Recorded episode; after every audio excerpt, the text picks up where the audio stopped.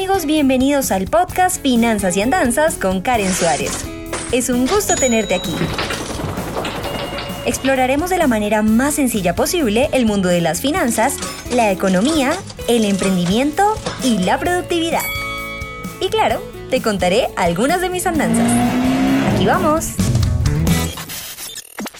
Hola, hola, bienvenidos nuevamente a un episodio de Finanzas y Andanzas. Hoy es viernes y eso solo quiere decir que tenemos una historia para toda esta audiencia que eh, me ha referido mucho que les gustan los viernes de andanzas y eso me pone profundamente feliz porque cuando creo una historia realmente es para compartir desde el fondo de mi corazón cómo me sentí, qué aprendí de esa experiencia y sobre todo que ustedes encuentren un punto en común que puedan empezar a aplicar a, a sus propias vidas, a sus propios emprendimientos o a sus propias finanzas, claramente. Este, hoy quiero contarles sobre cómo empecé a trabajar en televisión y ya de una vez cambió la voz a presentadora, porque la verdad para mí trabajar en ese momento en televisión se volvió como un sueño hecho realidad. Yo, como ustedes habrán escuchado en un anterior Andanzas, no tenía ni idea qué iba a hacer con mi vida, pero cuando empecé a estar en este mundo audiovisual, dije como, wow, aparte de hacer videos así para YouTube y producciones audiovisuales, para, para ciertas marcas y demás, sería increíble estar en televisión. Y saben, me imaginaba siempre en el estudio, este, uno, uno como de mis grandes aspiraciones sería tener una sección o un espacio de economía en televisión. Entonces, acercarme en esta, esta primera etapa de televisión, que espero que así sea, em, me ha llenado de muchos sueños, de mucho conocimiento y sobre todo de mucha experiencia y me ha dejado también pues muy buenos amigos. Eh, muy similar a cómo pasan las cosas, el, mi entrada a televisión fue casi que haber aceptado un camino y no otro. ¿Cómo explicar esto? Es que yo estoy en televisión porque tomé una decisión que para el momento parecía poco trascendente. Y yo creo que así pasa en la mayoría de cosas y proyectos. Uno tiene dos caminos. Uno es hacerlo no hacerlo, enviar un correo, no enviarlo, contestar una llamada, no contestarla. Y, esas son cosas que nos pasan cotidianamente, ¿no? Y que uno no dimensiona hasta que está un año después haciendo eso y dice, wow, ¿qué tal si no hubiera aceptado esto?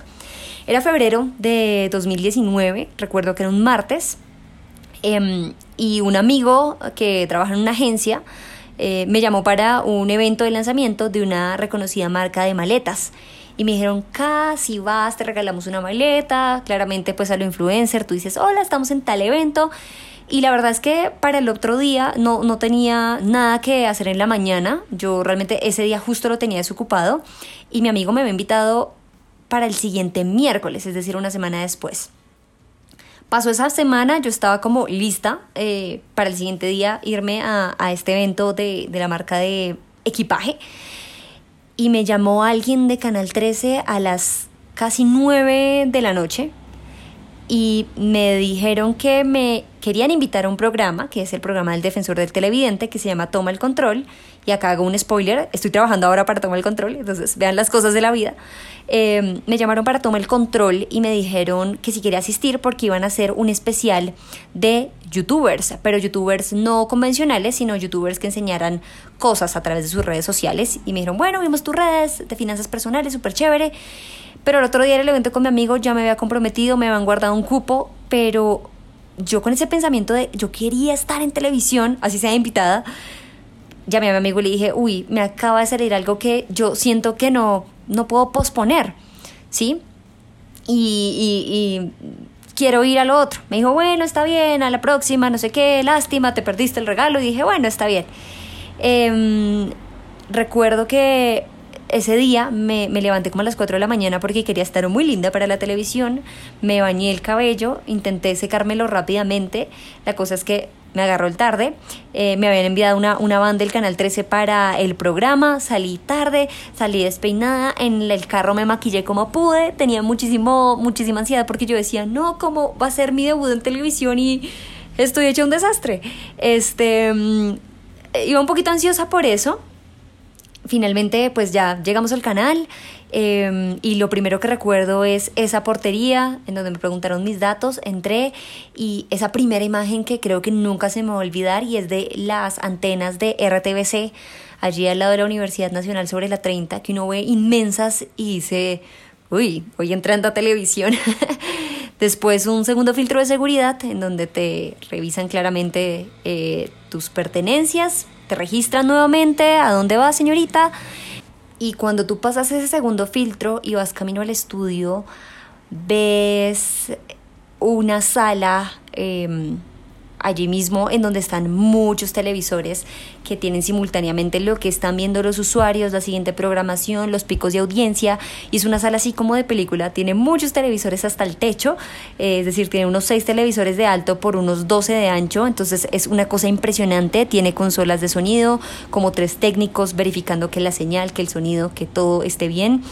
Y ahí es cuando uno dice, sí, efectivamente estoy, estoy en televisión avancé rápidamente con mucho estrés por mi cabello, eh, aún como medio esparpajado y el maquillaje ahí de carro, em, pero llegué a un rinconcito en donde había vestuario y maquillaje. La maquilladora me dijo, venga mamita, yo la arreglo. Me pulió el maquillaje y dije, ah, pues de haber sabido me hubiera venido como un lienzo en blanco. Me pulió el maquillaje, me cepilló el cabello, entonces yo ya estaba súper tranquila. Y ahí después de eso salí nuevamente y entré a un, al estudio que tiene dos puertas blancas inmensas con un letrero que dice estudio. Y allí cuando yo entro y veo tres cámaras, 15 personas, los presentadores alistándose ya para empezar a grabar. Y ese primer momento es mágico, es decir, cuando ustedes ven materializado lo que uno ve a través de las pantallas es realmente muy muy emocionante. Yo, yo me sentí muy feliz de estar allí en ese momento. 3, 2, 1, al aire o acción. Yo había tres cámaras, no sabía dónde mirar. Los presentadores me decían, no, mírame, mírame a mí. O sea, las cámaras no existen. Em, y me sorprendió que me puse incluso nerviosa. Yo ya pues vengo haciendo videos hace ya varios años y dije como en serio estoy nerviosa por esto, pero me generaba mucha mucha expectativa, entonces estaba muy emocionada y también muy curiosa de saber cómo era todo este proceso. Este programa eh, lo, lo presenta un eh, Cristian Briseño, que es una persona de la comunidad sorda, que en este momento ya es eh, el defensor del televidente y fue lindo porque en ese momento yo trabajo con Cristian, entonces nos conocimos ahí, ahí por primera vez.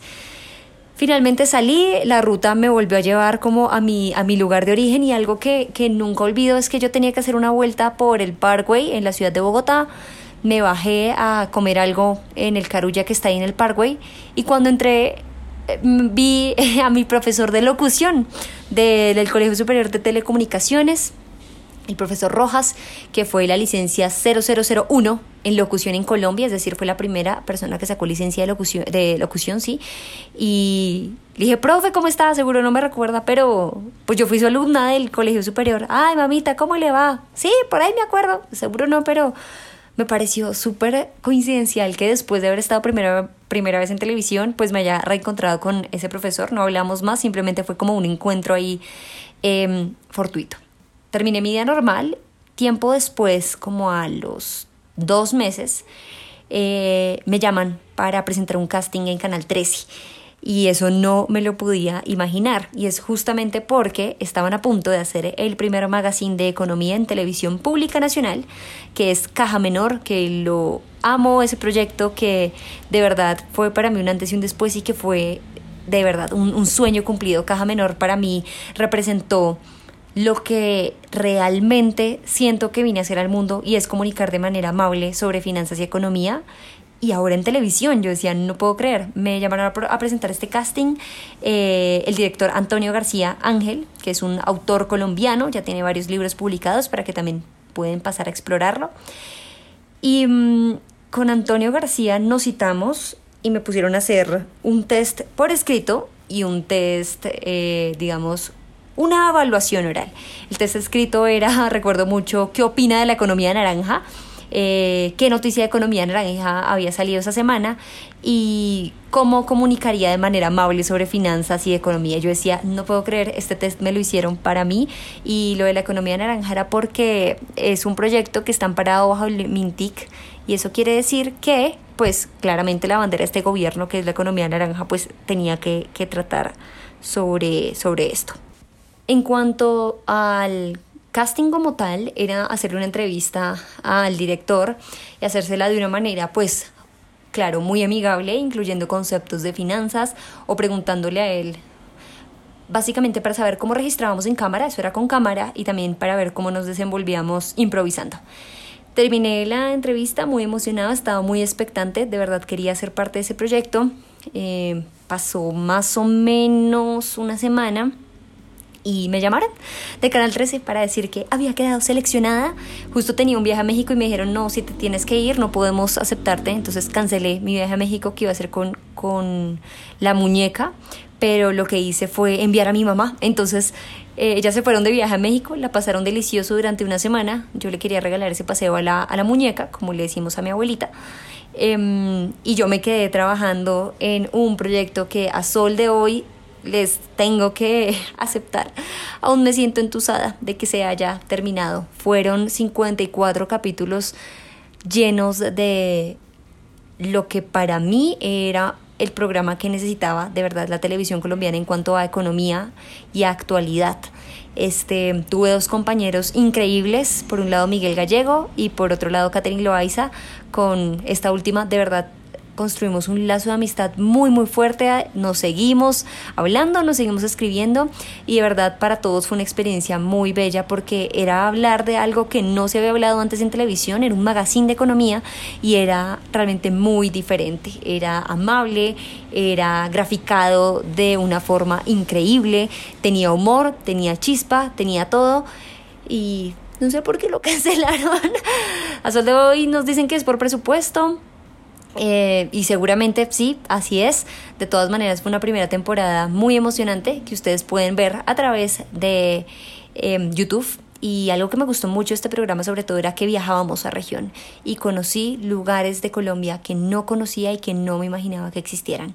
Se me queda en la memoria la mano del gigante en Gigante Huila y ese recorrido que hice por el río Amazonas entre la frontera con Perú, Brasil y Colombia. Son cosas que uno no alcanza a dimensionar hasta que está allí, está trabajando y dices, no puedo creer que estoy trabajando, viajando con un equipo increíble, comiendo delicioso y haciendo lo que me gusta. Y esa es la historia de cómo trabajé eh, y empecé a trabajar en televisión. Ahorita estoy con Canal 13 también haciendo ese primer programa al que me invitaron, el programa del defensor del televidente, como copresentadora. Cristian es el defensor, yo soy la presentadora del programa y hacemos un equipo también muy chévere. Cris es una persona increíble, así como el equipo, la tropa técnica, y es algo bien diferente a lo que hacía, porque es hablar de muchos temas relacionados con los medios de comunicación en Colombia, no precisamente de economía y finanzas, pero he aprendido muchísimo y, y estoy plenamente agradecida con esta experiencia. Gracias por continuar conectados con Finanzas y Andanzas y recuerden que aparte de escucharnos, podemos vernos a través de mi canal de YouTube en donde subo contenido semanalmente. ¡Chao! Gracias por escuchar Finanzas y Andanzas. No olvides suscribirte para seguir en contacto con este podcast. Soy Karen Suárez y nos escuchamos a la próxima.